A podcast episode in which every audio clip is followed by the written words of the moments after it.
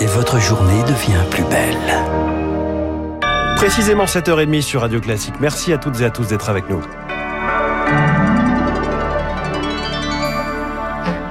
La matinale de Radio Classique avec François Geffrier.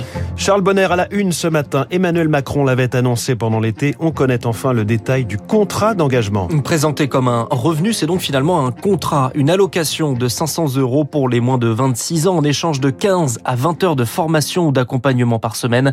Un dispositif mis en place le 1er mars prochain et dont les ambitions, Azaïs Perronin, sont revues à la baisse. Il devait être plus d'un million de jeunes à toucher cette aide, ils en seront la moitié. Trop peu pour Quentin Thiraud, vice-président de la Fédération des associations générales étudiantes. Il faut aussi toucher les jeunes diplômés qui actuellement n'ont aucune possibilité d'accompagnement. Il faut toucher euh, ces jeunes euh, en situation d'activité, mais en temps très partiel. Le gouvernement a choisi de se focaliser sur les jeunes sans formation et sans emploi. Une bonne chose pour Agnès Canaillé, vice-présidente de l'Union nationale des missions locales. C'est un moyen euh, d'assurer un engagement donnant-donnant entre les jeunes qui sont décrocheurs et qui acceptent de s'engager dans un parcours d'insertion moyennant une indemnité de 500 euros. Au revenu d'engagement initialement prévu, le gouvernement a préféré le contrat d'engagement jeune, un revirement regretté par Antoine Dulin, président de la commission Insertion Jeune. On est le seul pays en Europe euh, à ne pas avoir un revenu minimum ouvert aux jeunes entre 18 et 25 ans. Je prends l'exemple de l'Allemagne, du Royaume-Uni. Euh, ils ont tous une garantie de ressources qui permet à des jeunes qui ne bénéficient plus des solidarités familiales de pouvoir vivre le plus dignement possible et se projeter dans l'emploi. Aujourd'hui, le taux de chômage chez les jeunes en France se maintient autour de 20%. Les explications d'Azaïs Perronin. C'est sa dernière visite en France après 16 ans au pouvoir. Angela Merkel, reçue aujourd'hui par Emmanuel Macron à Beaune, en Côte d'Or. La chancelière recevra à l'occasion les insignes de Grand Croix de la Légion d'honneur. Radio Classique 7h32. Convoqué devant la justice pour témoigner dans l'affaire des sondages de l'Élysée, Nicolas Sarkozy garde le silence. Témoigner irait contre la séparation des pouvoirs, selon l'ancien président qui met en avant son immunité dans ce dossier dans lequel il ne peut être poursuivi. Un silence qui pourrait avoir des répercussions pour les prévenus, selon Ludovic Fria, le secrétaire général de l'Union syndicale des magistrats. Si dans le dossier, il y a assez d'éléments à charge contre les autres personnes poursuivies, elles peuvent être condamnées même en l'absence de ce témoignage.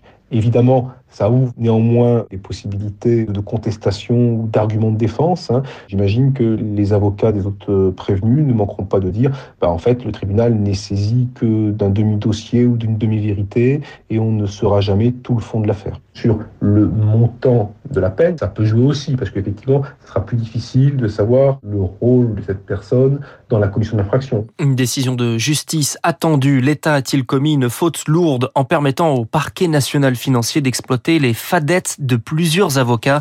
Des investigations menées entre 2014 et 2019 et 2019 et qui visaient notamment un actuel membre du gouvernement, Éric Kioch. En cause, les investigations menées par le parquet national financier pour débusquer une éventuelle taupe soupçonnée d'informer Nicolas Sarkozy et son avocat Thierry Herzog sur les enquêtes en cours à leur rencontre. Les magistrats avaient ciblé des avocats proches des deux hommes. Les juges avaient alors épluché les relevés téléphoniques, les fameuses fadettes de neuf d'entre eux, dont celle de l'actuel garde des Sceaux, Éric Dupont-Moretti. Une atteinte grave au secret professionnel des avocats, a plaidé maître Frédéric Beaulieu, le conseil du barreau de Paris à l'origine de l'action menée contre l'État, une ingérence disproportionnée proportionnée, a-t-elle ajouté. Des accusations sans fondement selon les représentants de l'État. Pour eux, la procédure engagée par le PNF correspondait aux besoins de l'enquête et bénéficiait d'un cadre juridique légal. De son côté, l'inspection générale de la justice, dans son rapport publié en septembre 2020, n'avait relevé aucune illégalité, mais des irrégularités. Il revient donc aujourd'hui au tribunal correctionnel de Paris de trancher. Les explications d'Éric Kioch, l'ancien otage Sophie Petronin est de retour au Mali. Libérée en octobre 2020, elle est revenue en mars dernier. Un retour passé inaperçu jusqu'à l'avis de recherche émis par la gendarmerie malienne. À ce stade, on n'en connaît pas les raisons.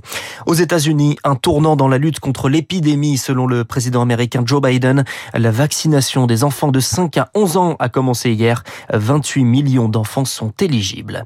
Le Covid revient en Europe. Le retour des restrictions aux Pays-Bas. Le masque redevient obligatoire dans des établissements fermés, notamment les magasins. Le pass sanitaire, quant à lui, est étendu aux terrasses et aux musées. C'est un mystérieux appel qu'ont reçu les Chinois. Les autorités leur demandent de faire des provisions, à la fois pour faire face aux besoins quotidiens, mais également en cas d'urgence. Pourquoi cet appel? Officiellement, Pékin ne donne aucune raison, mais c'est une façon de dissimuler les difficultés auxquelles le pays fait face, Eric Kioch. En un mois, les prix ont flambé sur les étals des marchés chinois, plus 16% sur une trentaine de produits. Certains légumes sont plus chers que la viande en cause des récoltes particulièrement mauvaises. Marie-Françoise Renard, économiste spécialiste de la Chine. Il a fait très très chaud l'été dernier et puis il y a eu aussi beaucoup d'inondations. Donc la production agricole a été perturbée.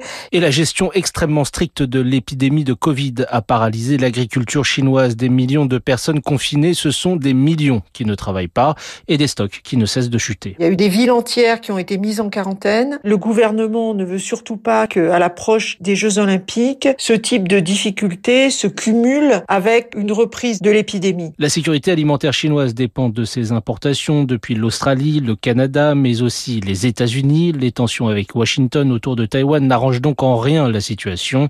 Emmanuel Linco, chercheur à l'IRIS. Le pire est à craindre, un blocus général, pourquoi pas. Cette exhortation peut aller dans le sens de la préparation de l'opinion à une période de crise, de conflit avec les États-Unis. En cas de pénurie, Pékin pourrait être tenté de siphonner un marché mondial déjà à la peine et provoquer une nouvelle hausse des prix des denrées alimentaires. Charles Bonner, vous nous parlez de sport et de livres. Et on connaît aujourd'hui les vainqueurs de deux prestigieux prix littéraires, le Goncourt à la mi-journée et le prix Renaudot du football. Et Lille revient dans la course en Ligue des Champions, victoire 2-1 contre Séville hier soir. Ce soir, le PSG se déplace en Allemagne à Leipzig et ce sera sans Lionel Messi. En enfin, au Masters 1000 de Paris, ça passe pour Djokovic, qualifié pour les huitièmes de finale. Il retrouvera le vainqueur d'un duel entre Français, Gaël Monfils contre Adrien Manarino, opposé cet après-midi à 15h. Merci Charles Bonner. Prochain journal à 8h avec Lucille Bréau. Il est 7h36. L'environnement et le cinéma. Baptiste Gabory et Bruno Kras, les spécialistes.